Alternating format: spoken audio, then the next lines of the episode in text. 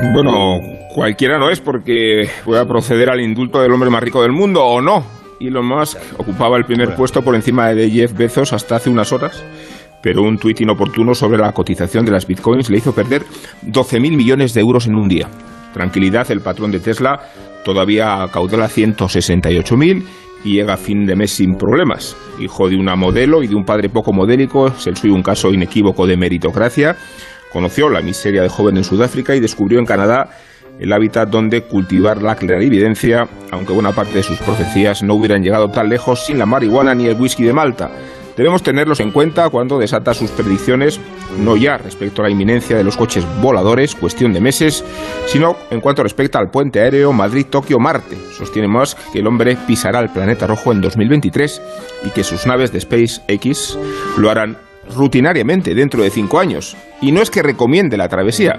La dureza atroz del viaje conlleva la experiencia de un aterrizaje en tierra hostil.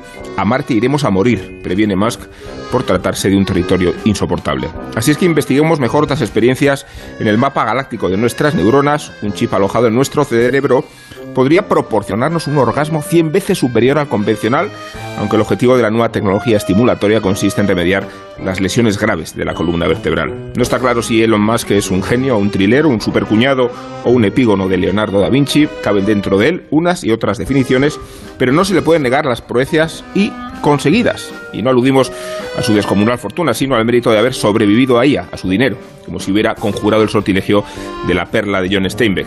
El camino, Carlos, requiere seis pasos, los menciono como si se describiera la escalera de un manual de autoayuda. Y lo más sostiene que ha llegado a Marte gracias a ellos. Tomen nota, cogen una hoja de papel, como me decía un profesor antiguo de matemáticas, una hoja de papel. Uno, los buenos negocios no son una cuestión de dinero. Dos, sigue tus pasiones. Tres, no tengas miedo a pensar en grande. Cuatro, debes estar listo para tomar riesgos. Cinco, ignora las críticas. Seis, disfruta. Comprendo vuestra decepción después de escuchar estas ordinarieces, pero solo una persona puede ser la más rica del planeta o de los planetas, ya que Musk quiere ser la primera fortuna de la Tierra y la primera fortuna de Marte.